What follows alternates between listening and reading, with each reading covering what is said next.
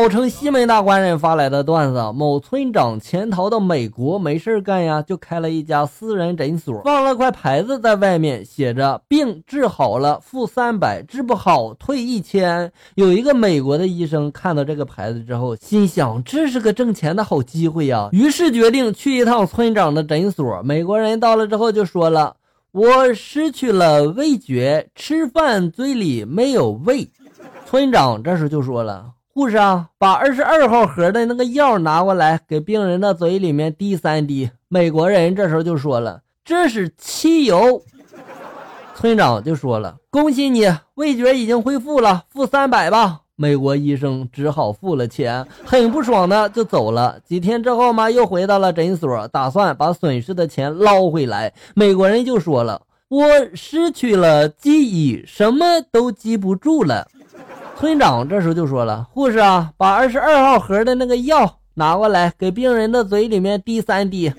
美国人这时候就说了：“这不是上次治疗味觉的汽油吗？”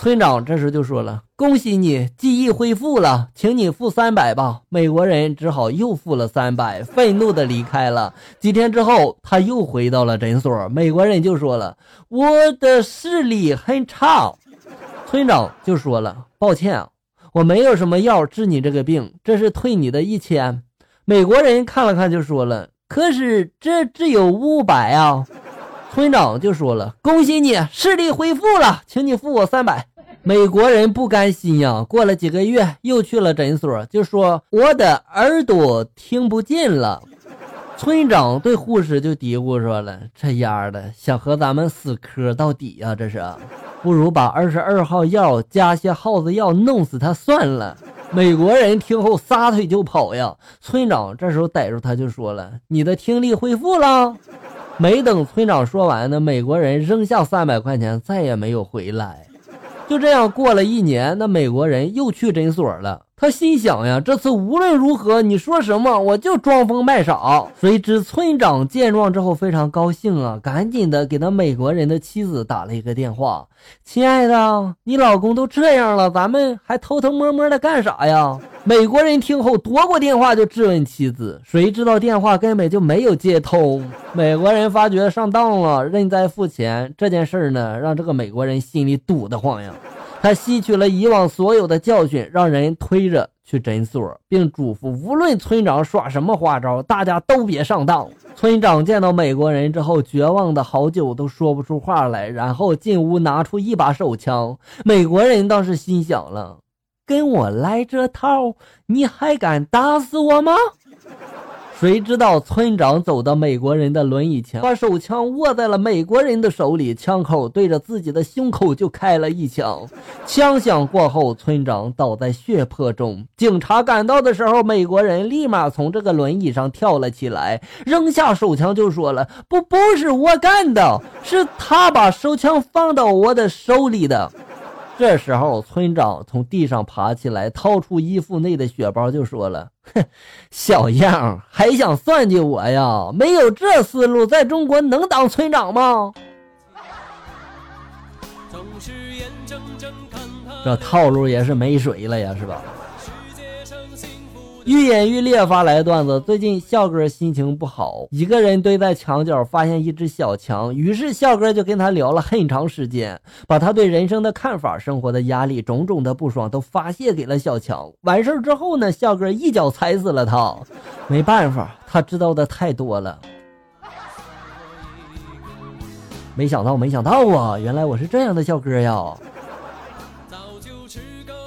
飞扬发来的段子：一个小男孩拿着一张假钱走进了一个玩具店，准备买一架玩具飞机。服务员阿姨就说了：“小朋友啊，你的钱不是真的。”小男孩这时候就反问了：“那阿姨，难道你的飞机是真的吗？”阿姨的飞机也是假的，但是阿姨的飞机场是真的呀。五二零一三一四发来的段子，一朋友问我了：“你放过牛羊吗？”我不加思索就回答：“没有啊。”然后他就说了：“哇，才发现你是这样的人呀，连牛羊都不放过。”唉，满满的套路。茫然发来段子：一少妇倒垃圾，一不小心滑倒在了垃圾堆里面，正要爬起，被一捡破烂的老头抱在了怀里。老头这时就感慨说了：“城里人就是不会过日子呀，这么好的媳妇，你说说不要就不要了，你说。”我说老头啊，你想的挺美呀。公交车上，一年轻的妈妈给宝宝喂奶，宝宝吃的不老实，年轻的妈妈生气的就说了：“孩子，你吃不吃啊？你不吃的话，我给旁边的叔叔吃了哈。”一连就说了好几次哈，坐在旁边的叔叔就忍不住了，就说了：“哎呀，我的小少爷呀，你吃不吃？你给个准信儿啊！你看这叔叔都坐过了好几站了都，这个叔叔不容易啊。”有一天早上，我和几个大姐在一起吃早餐，买了馒头和鸡蛋。馒头刚吃完，准备吃鸡蛋，我们老大就走过来了，然后看着我们说了一句：“哎呀，你们都吃蛋，我好心疼 啊！”不是你是心疼还是蛋疼啊？